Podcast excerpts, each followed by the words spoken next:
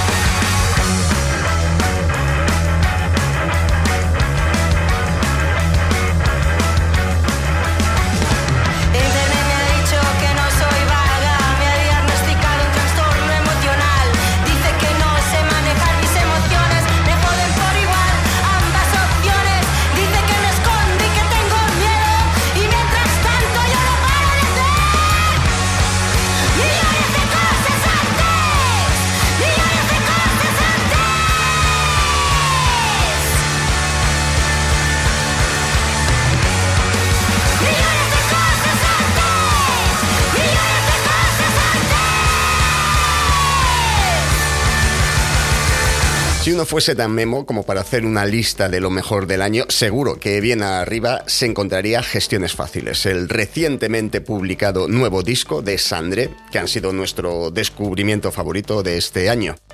Un disco, Gestiones Fáciles, que entra como una cuchillada al intercostal, rápido y mortal, con temazos como el que escuchábamos al principio, millones y una evolución en las estructuras y el sonido que a mí me ha dejado satisfecho al ciento por ciento. Cuento los días para la presentación en Madrid el 14 de enero, porque también significará que ya han pasado las putas navidades. America is a nation that can be defined in a single word.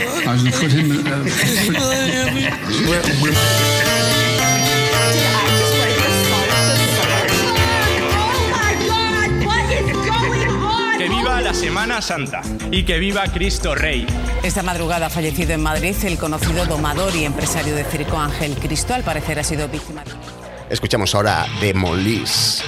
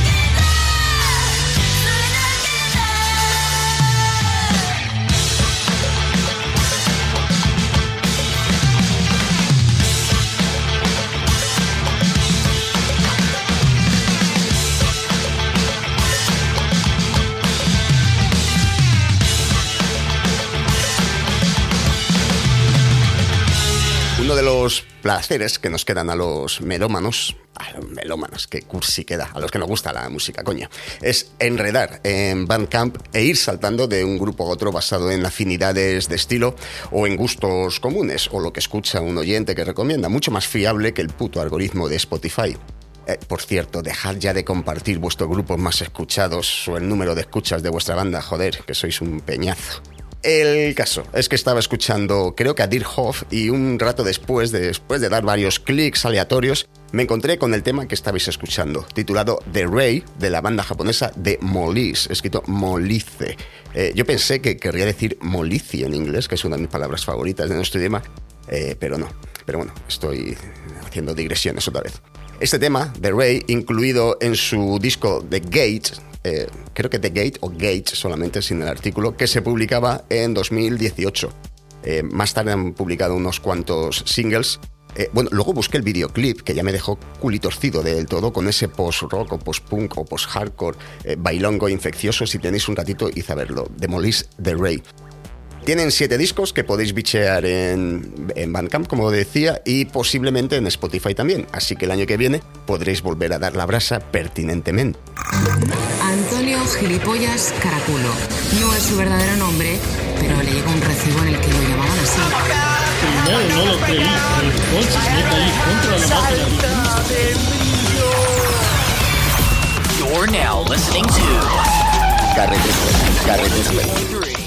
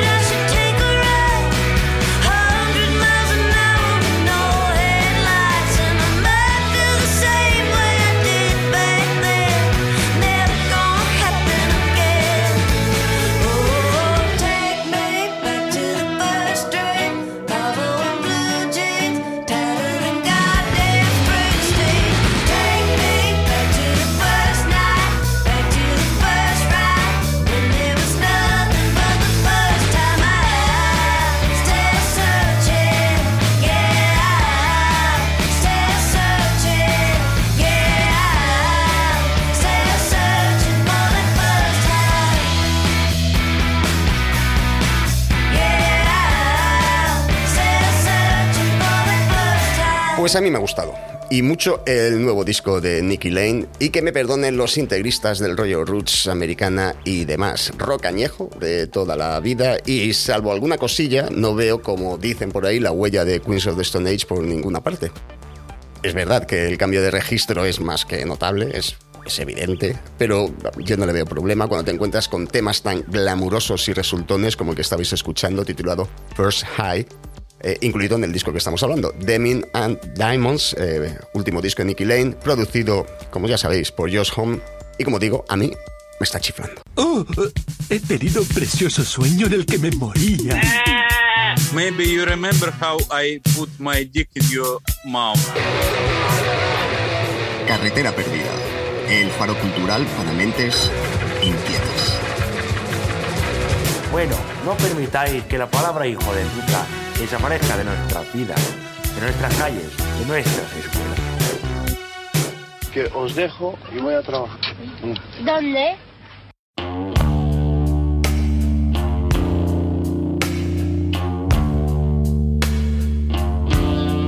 Lay up to rest. You know my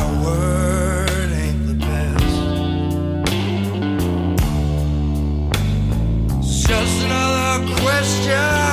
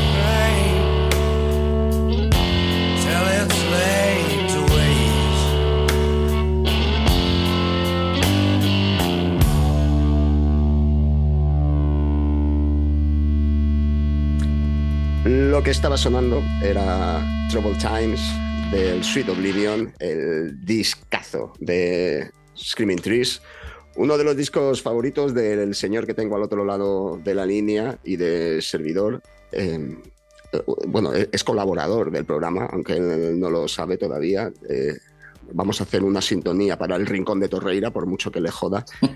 Javier Torreira, querido, ¿cómo estás? ¿Qué tal, Javier? ¿Cómo estás? Pues eh, encantado. Últimamente nos vemos, nos vemos eh, más que, que mucha, mucha familia mía, ¿eh? Nos vemos mucho últimamente. Eh, tengo que decir que, que yo, yo, con Javi tengo una relación epistolar y, y, y, por redes desde hace mucho tiempo, pero hasta hace relativamente poco tiempo, hasta el día del concierto de Black Crowes aquí en Madrid, de hecho, no nos conocíamos en persona. Y desde entonces, pues yo, yo qué sé, pues hemos ido coincidiendo con Black la presentación de la revista, la que vamos a hablar ahora. Eh, estuvimos el otro día en el, en el Monkey Week. ¿Qué hacer la, la semana que viene? Tenemos, tenemos plan. me, me, me, bajo a Jerez, no, no, pero lo... a Madrid. Tenemos que hacer algo. Pues María Canet decía que, que, teníamos que montar algo. Digo. Pues habrá que bajar. Pero, la verdad que sí. Habrá que bajar a, a, a tu tierra. Eh, bueno, eh, tenemos número 31 de Rock Bottom Magazine. En realidad lo tenemos desde hace un mes, que es el tiempo que llevamos sin hacer programa. La revista es bimestral. Eh, yo creo que voy a empezar a hacer el, el podcast también bimestral, total. Eh, a nadie le importa. Siempre me quejo de esto, luego me dicen que soy un víctima, pero bueno.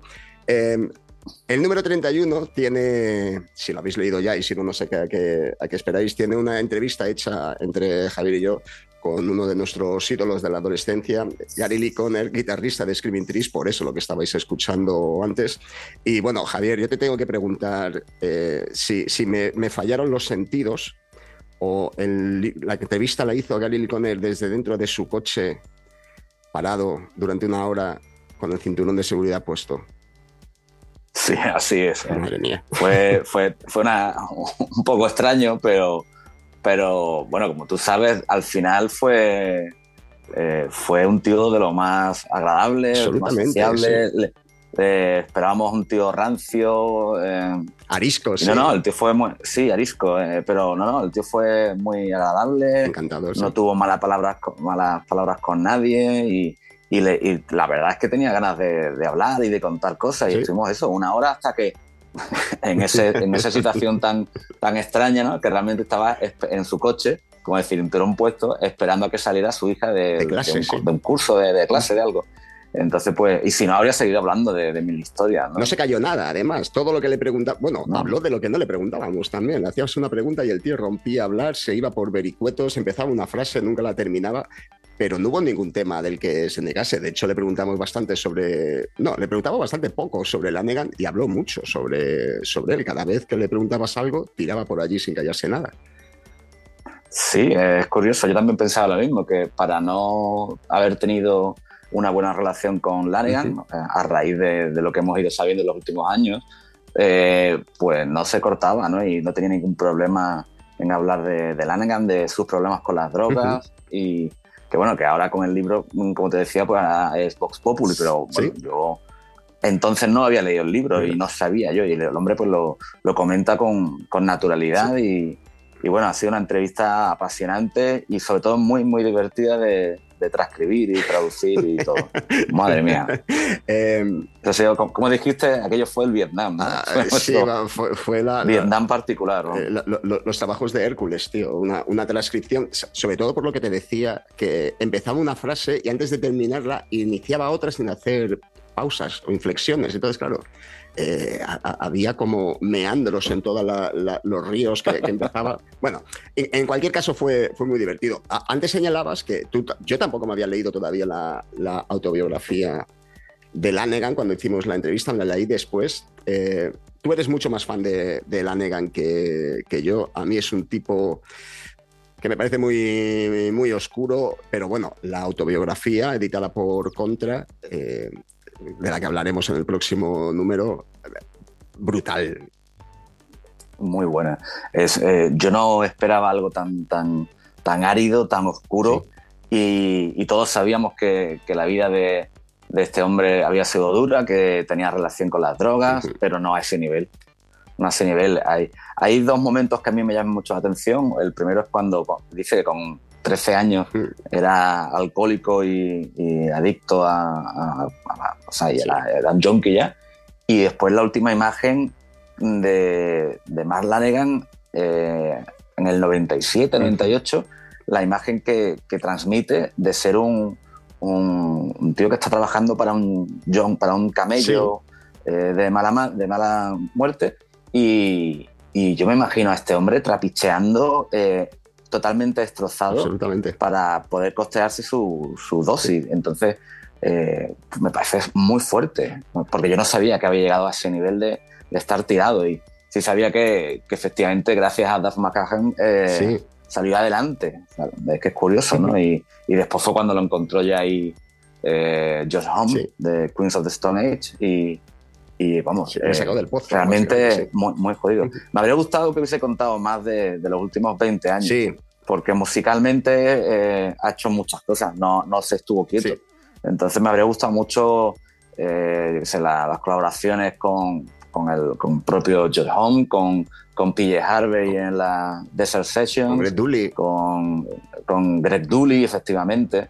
Eh, me quedé un poco con, con ganas de, de eso, pero bueno, eh, la verdad es que eh, la expresión el pozo, eh, un viaje al, al- al pozo Sí, ¿no? de sí, los sí. infiernos, eh, se explica muy bien la- lo que es el, el- el libro, porque realmente es angustioso. Hay momentos en que realmente te cuesta leer de, de- de lo duro, ¿no? Sí, Que- es cierto. y, él, y, y hay otros dos momentos también que a mí me, me impactaron mucho porque él se sentía responsable de las muertes de, de Kurt Cobain y, y, eh, Lane Stanley. Es curioso porque mm, era, estaba, amaba eso a, a estas dos. Y estaba, muy cerca de los Y- dos también, eran muy, muy- eran sí, sí, no, íntimos. pero decía que, la- que, que eran muy íntimos, los adoraba, los consideraba personas maravillosas y no escatima en elogio como persona de, de los dos. Y, y no. Y, y transmite una, una culpa de haberle eh, pasado la, el- la, la mala costumbre de inyectarse heroína, ¿no? Y, y se, se consideraba muy responsable de la muerte de los dos. Y, y- y después, ah, por ejemplo, también me llama mucho la atención cómo, cómo habla de Kornilov, que siempre sí, sa- habla muy mal. de- Sale bien parada, curiosamente, el Sabe muy bien parada, es Sí. curioso, es curioso. Habla muy bien de ella. También tenía pinta de que eh, se lo quería trajinar a, A ver, a Lanegan. Claro, como, como, como a tantos otros. Bueno, de, de todo esto, de lo que estamos hablando, de, de la bi- autobiografía de Greg Lanegan, eh, Sing Backwards and Weep, eh, Cantar hacia atrás y llorar, que es parte de una de las canciones que, que metió en Whiskey for the Holy Ghost. Vamos a hablar en el número 32, pero volviendo al número 31, como digo, publicado hace unas semanas, hay muchísimas más, eh, hay muchísimos más contenidos, como siempre. Yo estoy particularmente contento de la entrevista también que, que hice con, eh, con Dream Syndicate, con Steve Wynn, que es uno de, de mis ídolos. Y bueno, y tú, Javier, como siempre, has entrevistado a lo más granado de lo, de- del underground patrio. Entre otras cosas, tenemos entrevistas con The Habit of the Rabbits, eh, con, Flamingo Tours. Flamingo Tours, Space Surimi y bueno, y con Black Tosca. con Black Tosca, que han estado también aquí en el programa. Y que si te parece, como acaban de publicar el disco ahora, antes de seguir contigo, vamos a poner un tema y seguimos hablando.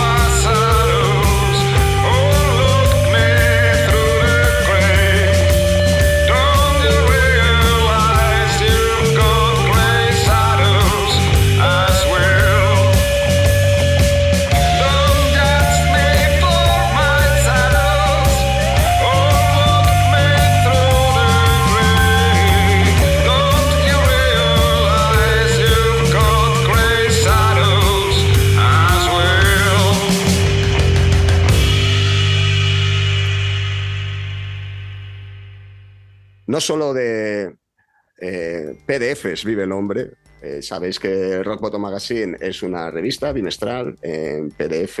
Todos eh, los oyentes os la habéis descargado ya. Si no, como digo siempre, no sé a lo que estáis esperando. Voy a invitar a mi querido Javier, recuérdales el precio a los oyentes de Rock Bottom Magazine, la, la- la versión digital. Cero putos euros. Cero putos euros. Eh, aparte de eso, ya por fin cerramos el año y Javier tiene la, la buena costumbre de editar un anuario en papel, que bueno, esto no cuesta cero putos euros porque el papel cuesta. Todavía, ¿Quedan todavía algún número disponible, Javier? ¿O lo hemos vendido todo? Hemos hecho una, hemos hecho una pequeña segunda tirada. Fabuloso. ¿vale? Porque los 50 eh, números han volado, pero literalmente. Y, y hemos hecho una pequeña tirada más de 25 que espero poder también que, se- que se vendan para poder pagar los siguientes, más o menos. ¿no? Sí, porque- Al final es un poco lo, lo que se hace. La única forma de, de sufragar los pequeños gastos sin que yo me arruine y mi mujer me, me eche a la calle es con, con esto, vendiendo, sacando un poquito de dinero con, con esto. Eh, vamos a, a apoyar el periodismo eh, digital, el- el- la, la información libre y so- vamos a, a apoyar a Javier Torreira que no le eche su, su mujer ahí de casa. Que, oye, que todo el placer que nos brinda es poco comparado con, con lo, con lo que recibe a cambio. Número 5, el, el anuario en, en papel. Yo tengo que hablar del número más eh, espectacular que creo que eh, habéis o que hemos hecho, que está íntegro, ¿verdad? El de los sopranos. Efectivamente, el, el número que le dedicamos a, a los sopranos, porque sí, porque nos dio la gana.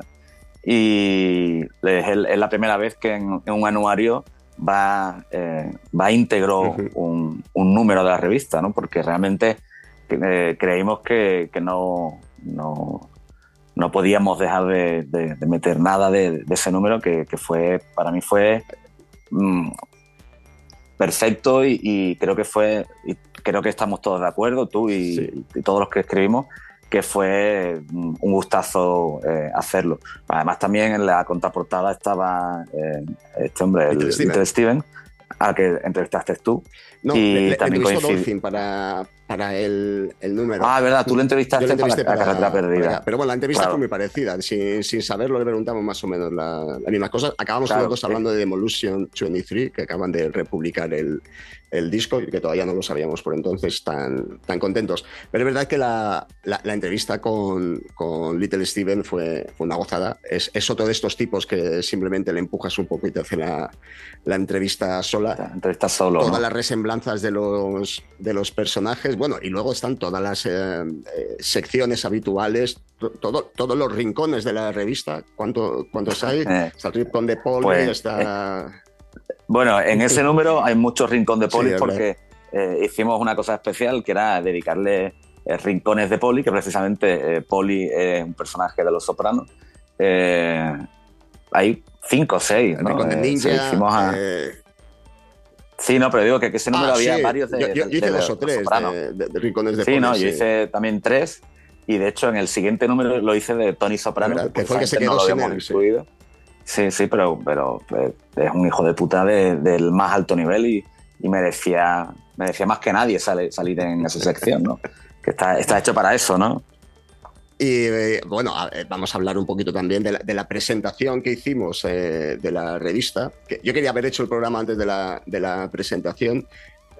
Eh, las cosas de hacer radio gratis, que al final se te acumulan las tareas.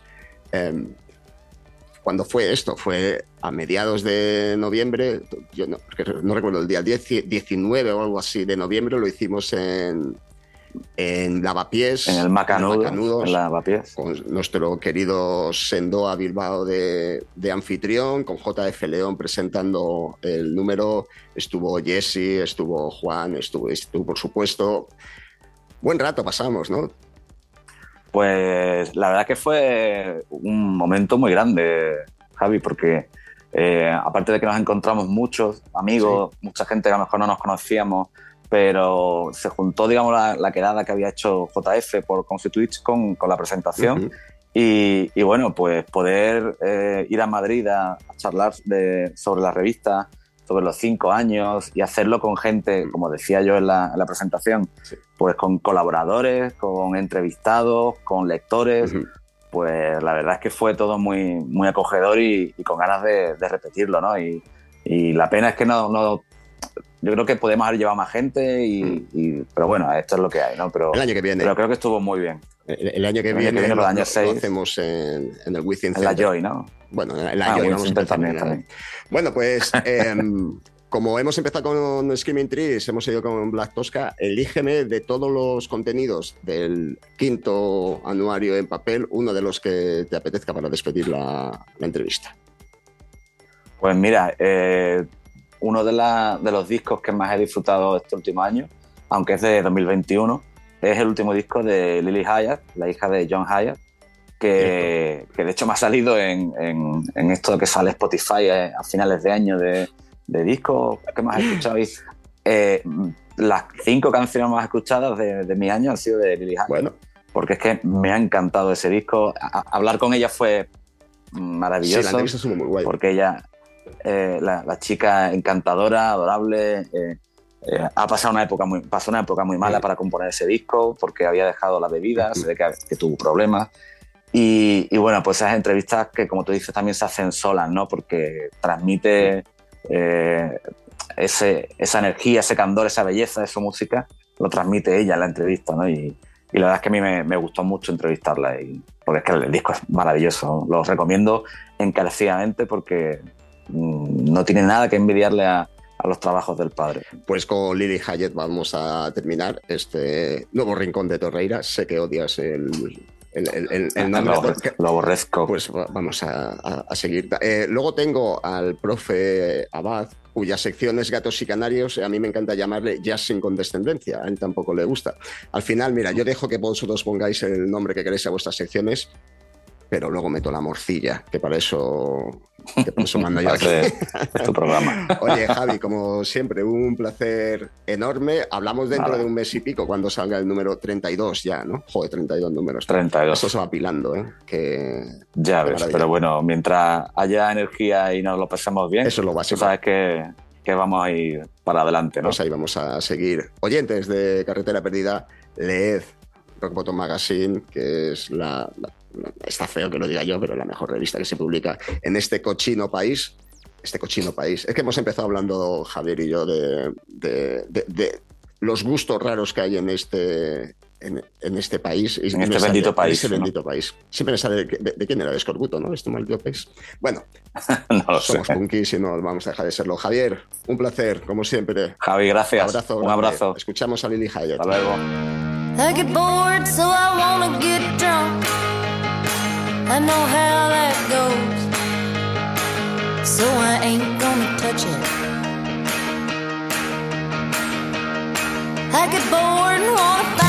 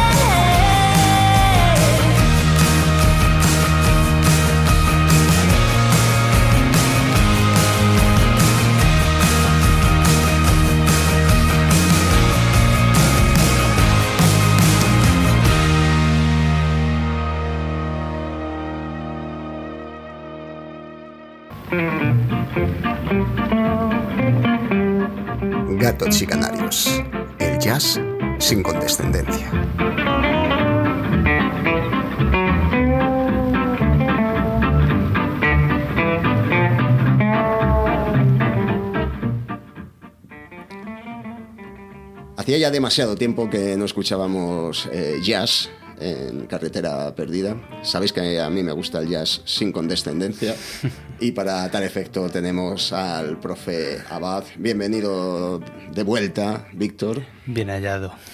Em, bueno, ya sabes que yo soy un ignorante en la materia, así que te doy las llaves del coche. Haz tú los- las presentaciones y dinos de qué, qué vamos a escuchar. ¿Qué, qué- qué voy a aprender hoy? Todos somos ignorantes en la materia. Pues volvemos, volvemos con gatos y canarios, volvemos un poco con el jazz a carretera perdida. Y lo hacemos de una forma eh, un poco menos habitual de lo que habíamos hecho. Ahora lo vamos a hacer de una forma que no lo habíamos hecho hasta ahora.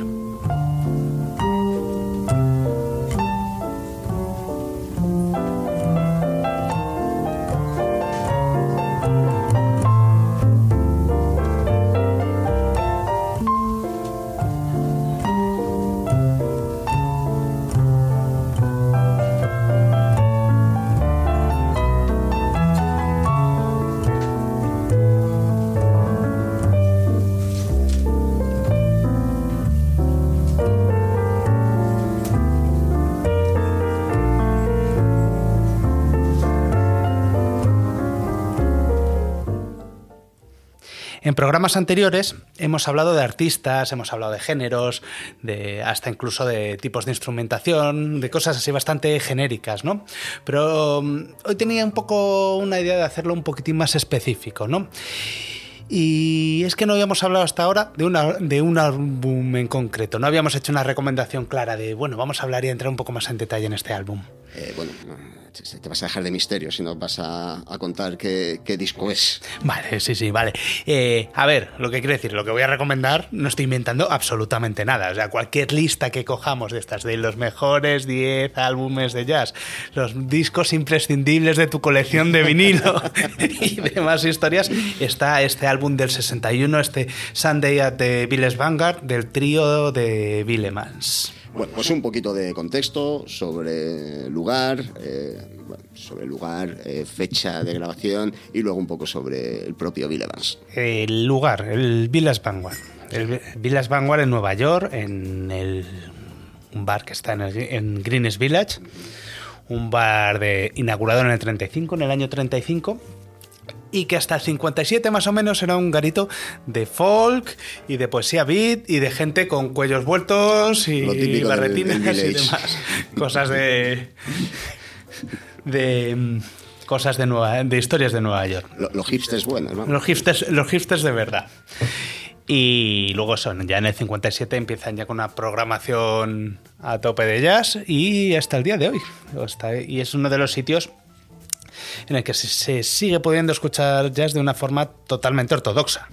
A ver, no es un restaurante como puede ser ahora mismo vas a Blue Note, por ejemplo. Sí, y, y tienes que pedir mesas. Y, sí. y- y cenas, o si no cenas y te bebes algo de al lado, está comiéndose un hamburguesote. Sí.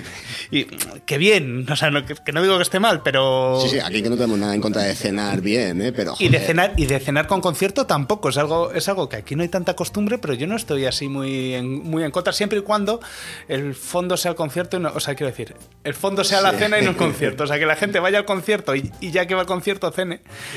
Y no que tengan al músico totalmente. Olvidado. Al- al- alguna vez, eh, Víctor, te voy a recordar que yo he tocado con cierto manager en un barco en Alcorcón y el único tío que había en el público estaba de espaldas comiéndose una hamburguesa. El único tío que había en el público era Víctor Abad. Pero bueno. Bueno, tú has estado allí, ¿no? En el, en, en- bueno, en, en- en el vanguard de- del village. Tú, tú que, que eres bien viajado como Willy Fogg y vas a los sitios interesantes, ¿no? Estuve en 2015 viendo a Tom Harrell, un, un trompetista, flunjornista o como se diga. Un, un cuernista. Sí, un, un- un tipo de estos que estaba doblado ya de, de ese- de estos que habían pasado el jazz bien. Sí. Buena, la buena vida del jazz. La buena, la buena vida y la buena mandanga del jazz y se le veía, pues eso, que le veías ahí andando doblado. Ahora, cuando cogía la trompeta. Y ahora, impresionante el silencio que había en la sala mientras eh, veíamos el concierto. Era una cosa, era una, era una barbaridad, ya digo. Con, con, comparándolo con otros bares de jazz de cualquier otro sitio que he estado, o incluso, o incluso el mismo Nueva York, esto hablando del Blue Note o así, el, el, el, ambiente y el respeto era totalmente diferente. Así que es un sitio totalmente recomendable. Ya digo, ahí sí, han tocado siempre los más grandes. Hay directos pues, como este del que estamos hablando, hay directos de Coltrane, hay directos de, de muchísima gente grabados y, y, siguen tocando. O sea, es como parada casi obligatoria para cualquier amante del jazz y cualquiera que quiera ver un poco esa escena. Pues vamos a escuchar un poquito de Bill Evans.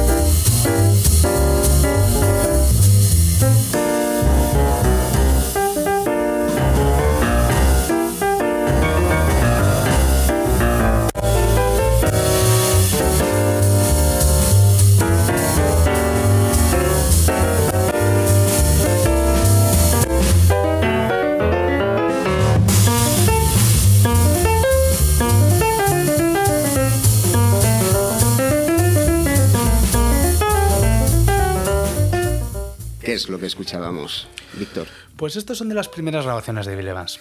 Quería por introducirlo. Mm, El objetivo de hoy no es hablar en detalle de Bill Evans. Bill Evans es uno de los pianistas más grandes e influyentes con mucha diferencia de, de la historia. Pero nos vamos a centrar un poco más en, en, el disco. Aún así, vamos a poner un poquitín de contexto sobre la vida y la obra de Bill Evans. Pues danos Wikipedia, Abad. A ver, Wikipedia. Este señor nace en Plainfield, en New Jersey, en el 29. Dato Wikipedia. que sirve de absolutamente nada. Sabemos que es. Dentro de tres o cuatro semanas habrá quien escuche el programa y dirá: ¿Quién nació en, en Plainfield, New Jersey, en el 29? Coño, Bill Evans. Sí, sí, lo preguntarán en algún programa de esos de preguntas de cultura de Antena 3 o algo así. Sí, lo, lo de cultura de Antena 3 es un bonito oxímoron. Vale, eh, eh, tiene una formación, se forma mucho en la música clásica uh -huh. Y tiene un conocimiento tremendo y sobre todo de lo que más le influye, lo que más conoce es lo del de siglo XIX, principios del siglo XX, los, los, impresionistas franceses, Ravel, Debussy o bueno, el húngaro eh, Bartók y, y, y, demás. Es esa música la que le influye en su, en su formación clásica y es luego la que se lleva hacia el jazz, ¿no? Sus primeras grabaciones como, líder, como este tema que este Speak Low que acabamos de escuchar, no tiene una repercusión demasiado grande, no, no, se hace demasiado famoso. Estos son temas de, creo que son del 56, si no, si no estoy equivocado. Esto estoy hablando de memoria, esto no lo he mirado. Luego, mirando en Wikipedia, por si acaso, no, sí, sí, no vaya sí. a colaros si, un, un, eso, dato falso. Eso, y si cuelo alguna, por favor, insulten ustedes a través de. Sí, que ya sabes que aquí el feedback con este programa es hostia, seguro que hay 17 cartas al. Bueno, bueno no tienen gran repercusión las primeras tal. obras. Pero bueno, llama la atención de Miles Davis. Miles vale. Davis, que como siempre hemos hablado en el programa, está en el centro de, bueno, pues de prácticamente todo lo que hablemos. Absolutamente. No hay, no hay movimiento desde el vivo en el que no esté de, de, totalmente o tangencialmente relacionado Miles Davis. Pues empiezan a colaborar después del álbum de Milestones uh -huh. y llega así justito a tiempo para participar en el Kind of Blue. A mí me, me, llama mucho la atención, como, como sigo diciendo que soy un, un ignorante en, en, esto, pero esta especie de, de, correlaciones entre ellos. Siempre que hablas de cualquier músico de estos, por supuesto, ha tocado con, con Miles Davis, pero es que da igual, es que te vayas para adelante, para atrás, cuando hablabas de Coltrane, de, de, de Charlie Parker, todos al final acababan como eh, rozando. Vamos a ver, nosotros venimos del mundo del rock y, bueno, pues sí, a lo mejor en los Yardbirds eh, tocaron tres guitarristas muy famosos, pero el resto está como mucho más fragmentado que en el rollo del jazz. Esto seguro que es un comentario eh, de... No, no, tiene sentido de- procede. ignorante, No, no, no, es muy, es muy procedente. Pero es que lo que pasa es que muchos de los, o sea, los grupos como tal, existen pocos grupos de, tal, de, jazz como tal relevantes y que mantengan sus formaciones a lo largo del tiempo. Hay grupos puntuales que están tocando varios años, pero puede ser pues, el quinteto famoso de, de Miles Davis o este trío del que estamos hablando de, de Bill Evans o algún trío de Oscar Peterson o, o alguna de las bandas que han tocado, pero tocan para varios proyectos y luego igual el que estaba de saxo es el líder en la siguiente, o- el mismo Cannonball Adderley, luego es el líder y, y colabora con el Miles Davis y, y al final el que, el que una vez es líder luego es... Sí, no, eso- eso- eso no está flipa, concepto no está el sí. Concepto de- de- no es tanto el concepto del, del grupo como el concepto del proyecto. O sea, tienes un proyecto, trabajas el proyecto durante un tiempo con una formación y luego, sobre todo en el caso de Miles Davis, pues cada dos por tres, pues inventas otro, otro proyecto o otro género. O, sea, o- o- o- o vuelves, como, como, como dijo aquella frase súper famosa de que cuando le preguntaron en una recepción en la Casa Blanca una señora así como de alto copete que, le vio a él con sus pintas estrafalarias y le dijo algo así como ¿y, y usted qué ha hecho para que le hayan invitado hoy aquí a, la cena con el restaurante? Y dijo algo así, el tipo, ya sabéis que humilde que era, ¿no? Se pone, yo he cambiado cinco veces el rumbo de la música moderna. ¿Y usted qué ha hecho? La cara de la señora tuvo que ser espectacular, ¿no? No, don't fool with Miles. Bueno, seguimos con Bueno, Bill Evans, seguimos con Bill Evans. Que joder, qué manía tenemos con irnos a hablar Las de... digresiones. Y con irnos a hablar de Miles Davis. Siempre. Eh, bueno, la historia. Evans, la forma de tocar el piano, tiene una forma, como habéis escuchado, mucho más suave, o sea, mucho menos violenta que el bebop del que se venía, ¿vale? Tenía una forma más, más cercana, o sea, más, más textural, si, si se puede decir eso. En las grabaciones de Kind of Blue se puede ver muy fácil eh, la, contra, la mm, contraposición que hay entre la calma y el dominio de los espacios de Miles Davis y Bill Evans, que son que controlan, dicen tanto cuando están tocando como cuando no están tocando y son más relajados, con, con ese nervio, esa intensidad, este ese- ataque, esa ¿no? ferocidad Sí. de, de Cannonball Adderley con su super blues y, Coltrane con Te tengo que parar aquí solamente para decir lo que me flipa también el nombre de Cannonball Adderley. O sea, yo si me cambio el nombre, eh, voy a dejar de ser Javier Sanabria y me voy a poner Cannonball algo. Eh, mejor mote de, de- de la historia. Se- hombre, seguro que sus padres no le llamaron Cannonball. de- y es como es ¿no? como nombre de, jugador de béisbol, ¿verdad? Sí, de Cannonball, ¿no? Además Sí, parece algo De bateador, ¿no? Sí, sí, sí, de algo Y otra, digresión más que nos impide seguir el ritmo de la... Culpa mía. Seguimos con el estilo de No, y, y Cannonball Adderley, yo creo que de todos los que vamos hablando, es, es uno de los, de los artistas con los que con el tiempo vas a acabar tú particularmente conociendo tus gustos, eh, de los que vas a acabar teniendo, con los que vas a acabar teniendo más conexión. Pues la, la siguiente ya sabes. de Podemos hacer puedes. algo más de, de Cannonball. De Cannonball.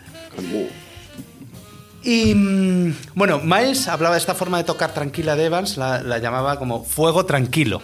O sea, que no es que fuese, que no, que es bonito, ¿no? No, no es que fuese, no es que fuese una forma de tocar tranquila, sosa, no, no, no, no, no. Estos juegos de palabras, antes hablamos de los oxímoros, como juego tranquilo, qué bonito. Sí. Y bueno, durante esta época, sobre todo, desarrolla un concepto. eh, cuidado que ahora viene chapa. Ojo chapa. Ojo chapa. Esto es como lo de ojo spoiler, pues ojo, ojo chapa. Si tenéis que levantaros para ir al baño. Sí, es un buen momento. algo, Solo debajo. Venga, solo de abajo, solo de batería. Eh, vale, desarrolla un concepto eh, derivado de estos impresionistas franceses de los que hablábamos antes, ¿vale? De Debussy, de, de- de- de- eh, eso es, de Debussy, de franceses sí me, me he ido a la, a la pintura, perdona. Vale. Eh, que utilizaban mucho eh, extensiones eh, y en la forma que tenían de utilizar las extensiones de los, de los acordes. Y aquí es donde viene un poco la explicación suave. A ver, tiene dos minutos para dar una explicación sobre la formación de los. Dos minutos ah, que te los. No, no, no, no, va a ir súper rápido, ¿vale? A ver, una- un acorde normalmente, los acordes mayores, menores, lo que se llama un acorde normal, es un acorde que tiene tres notas, ¿no? Esas tres notas se cogen de la escala y es la primera, la tercera y la quinta del acorde. Hasta ahí llego yo que soy batería. Eso es bien.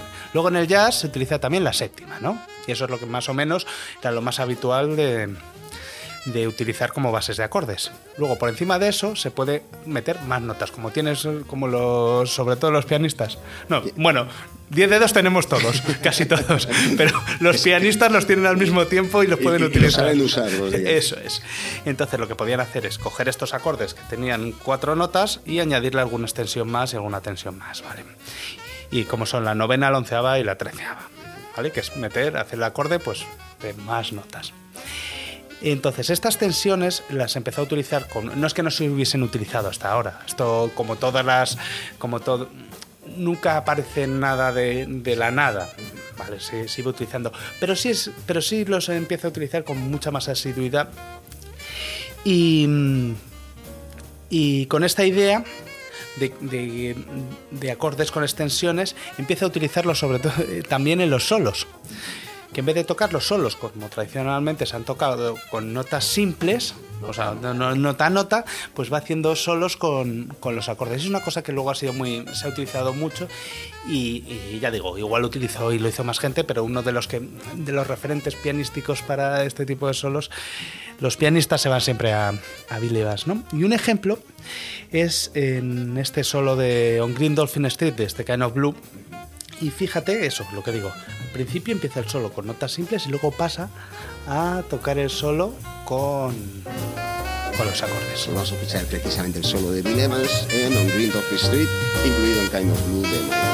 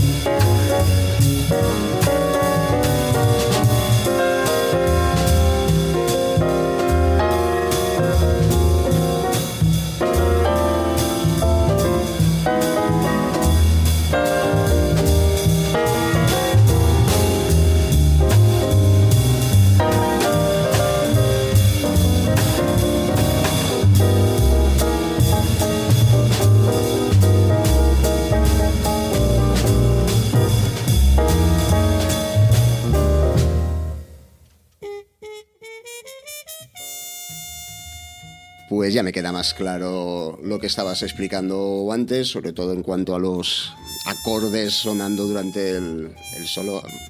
Es Esto, esto. Es- A, a un, es a un magia- rockero baterista esto le... Esto es magia negra. Eso sí, es como vu- vudú, vudú bonito. Yo he estado, estos últimos meses he estado intentando aprender a, y estoy en ello, a, a tocar el piano. Y, y mi profe pianista de jazz y amante de Bill Evans. Es una de las razones probablemente por las que estoy hablando, porque estoy escuchando mucha más música de, de Pa- jazz para de piano. la prueba en piano. estás Para, gran- para ganarme para ganarme El favor la- de el favor de mi profe. Ahora, de eso a conseguir pasar a que pasen cosas, o sea, eso lo entiendes en un plano teórico, pero de que pase a las manos, joder, eso es, magia negra. Bueno, Seguimos con la Seguimos. historia, digamos, de, se- seguimos de Bill y, Evans. y ya llegamos a lo que veníamos a hablar hoy. Venga. Vale, pues que después de. Venimos al disco al que venimos a hablar. Entonces, básicamente, después de esta colabora- eh, colaboración breve pero fructífera, Con Miles monta su primer trío con Scott Lafaro al contrabajo y Paul Motian a la batería. Eh, yo sigo con mis tonterías de los nombres. También me, me flipa el de Scott Lafaro.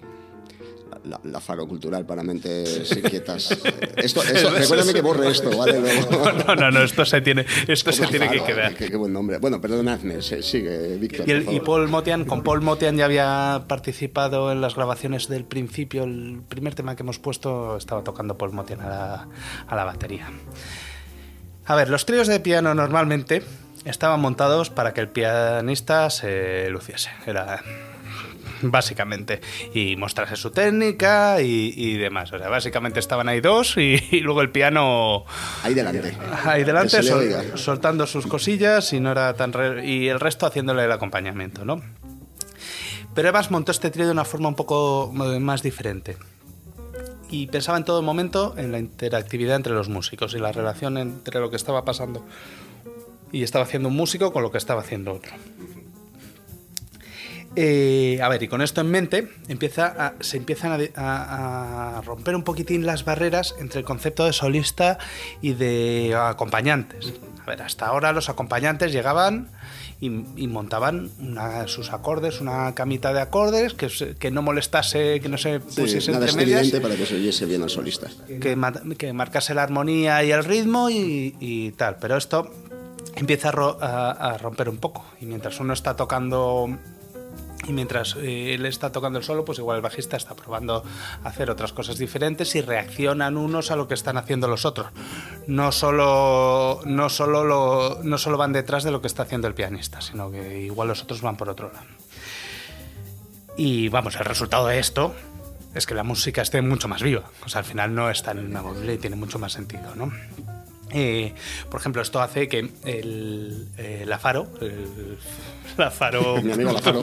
la- tu amigo Lafaro, eh, se aleja un poco, un poco de- del tradicional walking. Normalmente estos, hasta este momento el walking era esta forma de ir tocando y siguiendo Sí, los acordes que partían pum, pum, pum, Sí. pum, pum, que iban siguiendo los acordes, tal, que está muy bien, es una cosa muy bonita, pero esto era otra cosa más. O sea, las- improvisaba de una forma, o sea, hacía un- unos acompañamientos mucho más improvisados, aparte de solos, que hay en el disco que se pueden escuchar que son preciosos. Y al final es una interpretación mucho más libre y menos, menos cohibida de- del, del rol del contrabajo. Y luego Motian eh, era un tema de pura textura y color. O sea, lo es espectacular el control que tiene de los platos, de sobre todo por arriba, de cómo. Y cómo, y cómo todo eso. Y, y cómo todo eso se une, ¿no? Pues con este trío y con este concepto graban su actuación del 25 de junio del 61 en el Village Vanguard. Que, que ahí íbamos desde el principio, ¿no? Que ahí es donde íbamos desde el principio. Y con todo esto que hemos hablado de instrumentos relacionados unos con otros, improvisación de unos viendo lo que hacíamos con otros, de unos viendo lo que hacían otros y demás, dirás, y esto va a ser un jaleo. Sí, una carrera, ¿no? De- Esto va a ser una carrera todo, todo muy recargado. Y, y- y tal. Y no, no, el resultado, como veréis, es todo lo contrario. Además, es un disco o sea, que da tranquilidad, que tú lo escuchas y te da. ah, Bueno, da- digo, no puedo decir a los demás. A mí me da tranquilidad y a mí me relaja muchísimo este disco. Y hay además algunos temas que son tremendamente lentos, o sea, que es difícil encontrar algunos temas más lentos que algunos de los que hay en este disco, pero pero que no- aún así no se hacen aburridos, no se caen, o sea, se tienen, siguen manteniendo el, el gusto. Ted Gioia, nuestro querido Ted Gioia del que leo todo. Estamos hablando de mi biblioteca, pues ahí están. El del jazz y el del blues compartiendo lugar. Al lado del- de Miles Davis de Tripleton. O sea, aquí- Sí, pues justo- Ah, bueno, y la, y la autobiografía de Miles, justo Pues todo es verdad, los tengo aquí a, a mano. a mano, a, a mano por si se me olvida algo de lo que he mirado antes. Decía. te Y decía, lo, lo increíble es cómo esta música podía decir, eh, decir tanto, dejando a la vez tanto sin decir. Frases. definición perfecta. Ta- Hablabas un poco también antes eh, con respecto a, a lo que hacía con Miles, ¿no? Lo de, lo- la importancia de los silencios, tanto como la nota que tocas. Eso es que hemos hablado también otras veces.